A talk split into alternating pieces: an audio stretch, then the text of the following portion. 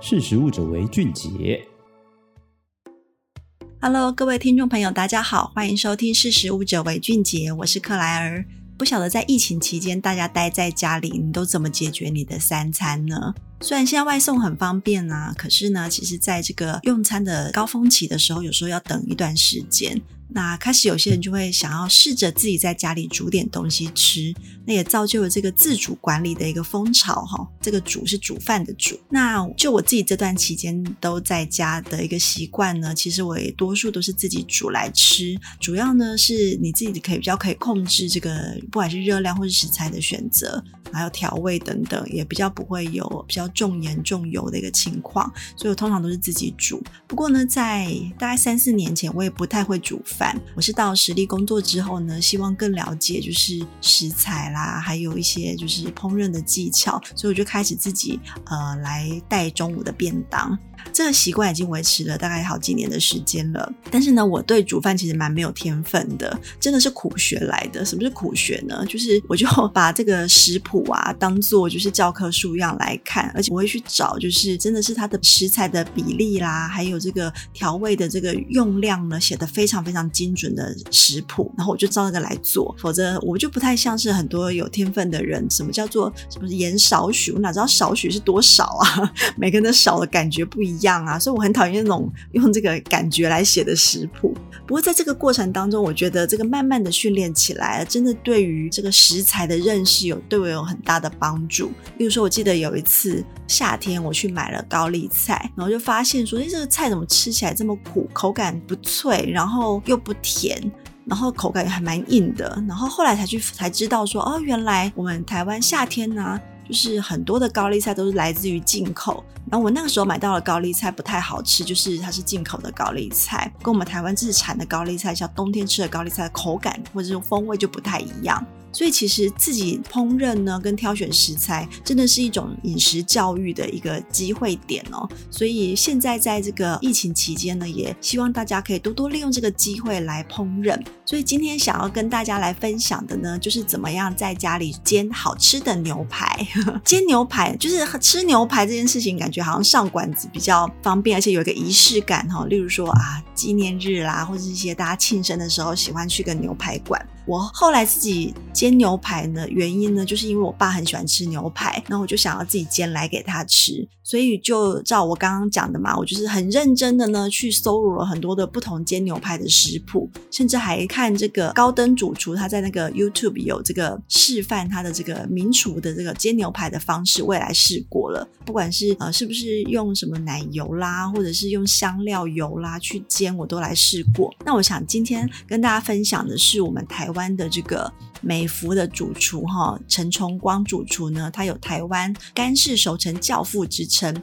他分享了一个蛮简单的煎牛排的方式，我想今天来教大家一下，然后可以在疫情期间，我想我们去买个那个冷冻牛排寄来家里，然后你呃很容易就可以自己在家里端出一道看起来很厉害的那个牛排哦。好，首先呢就开始要先选嘛牛肉，呃要选什么样的牛排才好呢？建议大家自己在家里煎的话呢，不要选太厚的，因为你比较难控制那个生熟度，所以呢，大概二到三公分是比较刚好的一个厚度。那要什么肉质呢？部位的话呢，像如果是纽约客牛排呢，它比较有嚼劲，比较韧哦，所以你牙口不没那么好的话呢，就不要选纽约客，可以选乐眼。乐眼它比较软嫩，而且油花细致，油脂也多。那你如果要煎牛小排的话呢，它的这个呃油花因为比较丰富，不过它的组织结构呢比较适合更薄一点的，所以如果是牛小排，你大概要选一点五公分到两公分，大概是这样子一个厚度会比较刚好。再来呢，你选好牛排之后呢，因为通常我们这个是进口牛肉的话，可能是都是冷冻的嘛。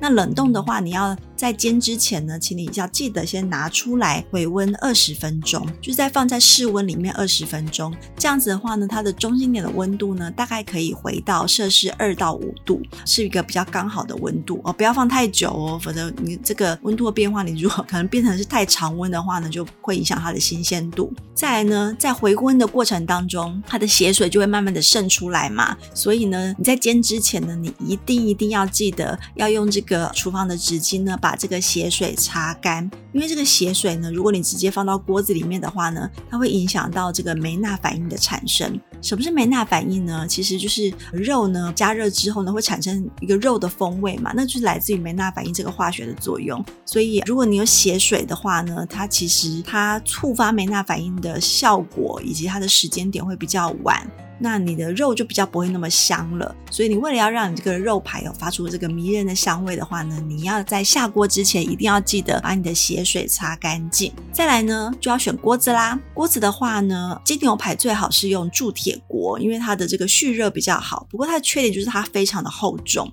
所以你可以用铁锅，它导热比较快。我觉得在家用家里煎牛排比较好的选择是用铁锅。那你如果家里只有不粘锅的话呢，就没那么建议，因为不粘锅它就是顾名思义不粘嘛。但是它也因为这样子呢，它比较难煎出这个焦脆的表面，而且我们牛排啊，它要高温的一个状况，所以呃你也比较容易烧坏你的不粘锅，所以尽量还是用铁锅会比较好。所以在这个你选了这个你的平底锅之后呢，你要先用中火来加热，锅子呢通常要烧到很热嘛。但是呢，如果你的那个牛排的中心温度很低的时候，如果你太大火的时候，后就很容易让你牛排外焦内冷，所以其实建议你用中火来加热就好了。加热完之后呢，就是在上面淋一点油。那同时间呢，在加热过程当中，你的牛排要记得撒盐巴才下锅，不要下锅才撒盐巴。关于这个撒盐的时间点呢，其实有很多不同的说法。有些人他会觉得说，哎，在烹调之前撒就好了。可是其实也有人会说，这个时候盐巴它没有时间去溶解，然后没有时间渗入肉里面，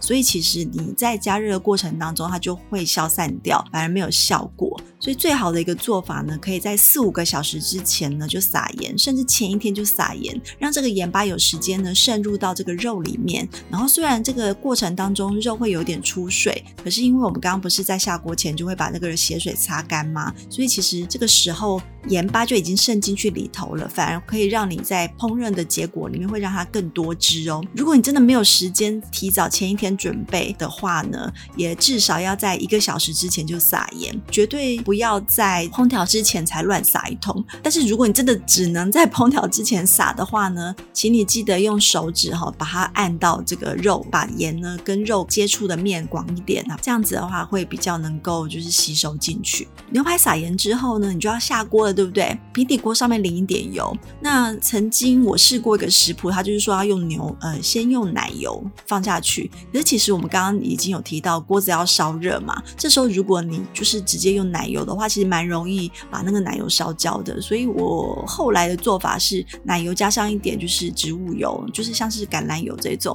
把它一起下锅，然后就可以让它保有奶油的香味，然后你又不会容易焦掉这样子。然后再来就把牛肉放上去，牛肉放上去之后呢，你一定要记得用铲子把它压平哦，就是让它的接触面呢可以平整的碰到你这个已经烧热的锅面，这时候你就可以让你的这个呃牛肉的表面比较焦脆。然后你就从旁边，我这时候建议你不要用铲子，你用夹子比较方便。你把旁边稍微夹起来一点。看底部呢，哎，已经有点上色了，就赶快把它翻面，然后再来再把它压平哈。然后接下来，如果它的牛排的上层呢有一点血水跑出来的话呢，大概这时候差不多是五分熟。呃，如果你吃五分熟 OK 的话，你就可以离火了。可是如果说像我通常我会吃比较熟一点点啦，熟一点点的话，你就是两面哈各加热五分钟，内部可以呈现大概粉红色，这样大概是七分熟的一个状况。所以你离火之后呢，这个时候不要急着马上就切来吃哦。我觉得这时候最重要、最重要的一个原则呢，就是你要静置